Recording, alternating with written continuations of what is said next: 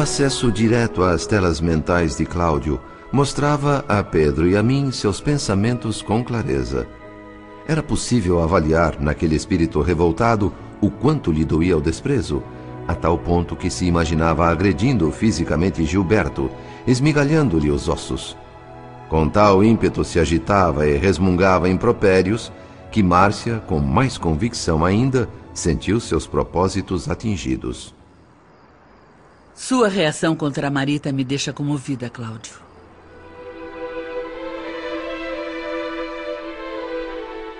A frase reticenciosa da mulher funcionou como uma ducha gelada sobre a fúria disfarçada do marido. Esperto, atento a cada lance desse duelo de cobras criadas, imediatamente deu-se conta do desvio equivocado que seguia.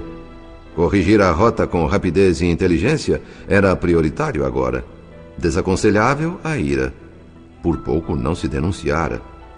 No próprio interesse, retomou o autocontrole voltando a ouvir a esposa com redobrada atenção. Afinal, a situação não era de todo desconfortável para ele. Márcia, credulamente, via naquela explosão de agressividade atitude previsível num pai cuja filha, ainda que não legítima, houvesse trilhado caminhos obscuros. Essa interpretação, muito oportuna, concedia a Cláudio tempo precioso para respirar fundo, reprimir o desespero, relaxar os nervos tensos. Outra vez na defensiva, limpou do rosto os vestígios da fúria e acomodou-se aparentando calma. A nós, que acompanhávamos a cena invisíveis a eles, pareciam dois jogadores astuciosos estudando-se e golpeando-se mutuamente. Longe de imaginar-se iludida nesse jogo, Dona Márcia buscava colher vantagens para a filha. Cláudio, sua atitude respeitável de pai me encoraja e me alegra. Agradeço a Deus por ter você como chefe da minha família. E já que estamos conversando como seres civilizados, nada como uma boa dose de sinceridade. Embora eu tenha dito o contrário, você precisa saber que Gilberto realmente não quer nada com Marita. Ela é que se derrete toda por ele, mas sem nenhuma razão. O rapaz, na verdade, é apaixonado pela nossa Marina. E tudo indica uma forte possibilidade de. de haver por aí um casamento vantajoso. Você jogaria fora essa oportunidade? Eu não. Ardiloso, Cláudio sentiu a oportunidade da vingança. Fingindo desconhecer a trama de sentimentos entre as duas jovens e Gilberto, comentou em voz alta os novos aspectos do problema. Isso para garantir que seria ouvido por Marita, de atalaia no quarto ao lado. Mestre em capitalizar dificuldades, convertendo-as em trunfos, caprichou no discurso. É inacreditável! Vivemos numa sociedade que não respeita o que o ser humano tem de mais valioso: o sentimento. O que fez Marita para ser humilhada por esse Gilberto? Um sujeito desalmado e sem nenhum caráter? Uma joia preciosa como ela, a que tivemos a felicidade de receber como filha. Uma criatura terna, delicada. Não é uma desamparada qualquer, sem eira nem beira. Não vou atirar no lixo tantos anos de amor e dedicação compactuando com essa farsa. Farei tudo o que puder para proteger nossa querida Marita contra esse aventureiro irresponsável. Um mentiroso que usa a pobre menina para satisfazer sua alcovitice, sua trampolinagem. A quem pretende o canalha enganar com esse jogo duplo? Ele faz o bilhar do amor. Ele bate numa bola para acertar a outra. O que não pensa esse inconsequente é que a Marita pode entrar numa psicose de resultado incerto. Ah, desculpe, Márcia, desculpe se eu carreguei demais nas tintas. É que a indignação me sobe a cabeça e eu acabo perdendo o controle. Se esse moço estiver mesmo propenso a casar com Marina, não serei eu a me opor. Que ele venha falar comigo mas exijo franqueza absoluta. Como já disse, eu compreendo sua indignação de pai ultrajado. Mas eu acho que você está sendo duro demais com o moço. Existe sinceridade nele. Ele confessou a Marina que sente muito amor por ela. Oh, Márcia, eu não estou ouvindo bem. Por, por favor, fale um pouco mais alto. Eu disse que Gilberto confessou a Marina que é apaixonado por ela. Admira muito os encantos pessoais, a educação da nossa filha. Mas como foi que começou esse namoro deles? É, eles eram apenas conhecidos. Até que Gilberto pediu ajuda a ela para traduzir uns textos franceses. Marina conhece muito bem o idioma e fez um trabalho perfeito, a ponto de receber elogios da embaixada. A partir daí, começaram a trabalhar juntos o tempo todo. O próprio senhor Nemésio chegou a chamar nossa filha de Nora. Então Gilberto e Marina trabalham juntos o tempo todo? E o pai dele chama Marina de Nora? Orientado pelo obsessor, e favorecido pelo encaminhamento da conversa, Cláudio Nogueira sentia-se a cavaleiro da situação. Seguro de si, deixou de lado a rispidez e assumiu um tom cordial, ainda que enérgico. Mesmo a um diretor de teatro experiente, seria difícil conduzir com tanta habilidade uma cena tão verdadeira na aparência. Dona Márcia, tão astuciosa, mostrava-se ingênua, literalmente usada pelo marido na montagem da farsa. Elevava o volume da voz quando solicitada, acreditando estar Cláudio com algum problema auditivo. A estratégia dele funcionava bem. No quarto ao lado, Marita ouvia tudo. Ouvia e sofria.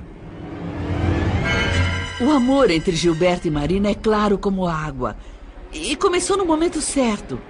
Imagine o que esse moço deve estar sofrendo com a morte próxima da mãe. Nada pode ser mais valioso para ele agora do que ter uma companheira como nossa filha, tão carinhosa e tão dedicada. O desprendimento, a abnegação dela em cuidar de Dona Beatriz aproximou ainda mais os dois jovens. E eu soube que a esposa do senhor Nemésio, mesmo enferma, pobrezinha, chorou de felicidade ao ler algumas poesias que Gilberto e Marina escreveram um para o outro jurando amor eterno. Escrevem poesias um para o outro jurando o amor eterno? Sentimentos assim só podem ser verdadeiros, é preciso admitir. Não imagina você o conforto que sinto em reconhecer isso. E conforto também por ter evitado uma situação que. que poderia ser trágica. Mas me diga uma coisa com sinceridade, Cláudio.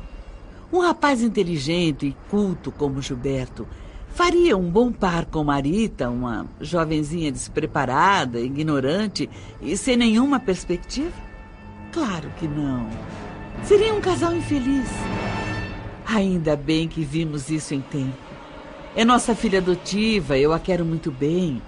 Mas a verdade é a verdade.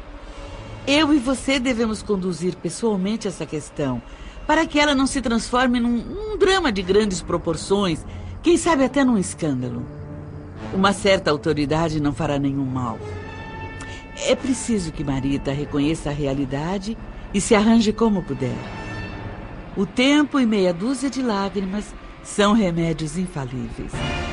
Não é a primeira nem será a última vez que uma menina bobinha e sonhadora perde o príncipe encantado para uma jovem competente e que realmente o merece. Cinderelas não existem fora dos contos de fadas. Cláudio Nogueira ouvia a esposa sem acreditar numa palavra. A tentativa dela em camuflar a verdade sobre o comportamento da filha dera resultado oposto. Em vez de convencê-lo quanto ao amor sincero dela por Gilberto, confirmou-lhe a ideia de que Marina andava mesmo enganando o velho e o moço, pai e filho. As investidas noturnas pelos recantos boêmios, o trato altamente suspeito com o Sr. Nemésio Torres, mais as notícias entusiásticas de Dona Márcia, chamavam-lhe a atenção para realidades bem agressivas. Positivamente, Cláudio desiludira-se com Marina e se perguntava até que ponto Gilberto aceitaria tal situação caso não estivesse completamente iludido como candidato a esposo. A reflexão, curta e precisa, ocupava o tempo entre uma frase e outra da esposa. Dona Márcia, por sua vez, figurava na tela mental do marido como companheira desleal nos compromissos domésticos. Alguém que, a bem da verdade, ele mesmo plasmara com seus exemplos de homem refratário à decência. Por isso, não poderia queixar-se. Tarimbada pela associação indigna rotulada de casamento, fizera-se Dona Márcia uma mulher fria, cruel. Dissimulava para ganhar. No entender de Cláudio, ela não dizia o quanto sabia. Tanto quanto ele, a esposa certamente conheceria as ligações escusas da filha com o Sr. Nemésio e ocultaria esse lixo sob o tapete, incentivaria a leviandade para não atropelar a possibilidade de lucro futuro. Nesse jogo de espertezas, o marido fazia sua parte com singular talento. Prioritário agora, esgotar todas as possibilidades abertas por aquela conversa providencial, raciocinou Cláudio. Uma delas era aproveitar o momento para atrair e consolidar a confiança de Marita. Calando a revolta, seguiu partilhando a farsa. Não posso mudar o destino, mas confio cegamente em nossa querida Marita. E garanto a você que, como pai, tudo farei para reduzir ao mínimo o sofrimento dela por culpa de um inconsequente. Por mais que você defenda esse rapaz, muito tempo há de passar antes que eu o aceite inteiramente. Mesmo que ele venha para a nossa família na condição de meu genro, o que pelo visto é líquido e certo. Vou reformular meus afazeres, minha vida, para me dedicar à nossa filha adotiva. Quero distraí-la, renová-la, fazer com que ela esqueça de vez esse romance frustrado. Alguns amigos do banco me convidaram para um passeio turístico na Argentina. Vou levar Marita a Buenos Aires. Não conheço melhor lugar para curar paixões mal resolvidas.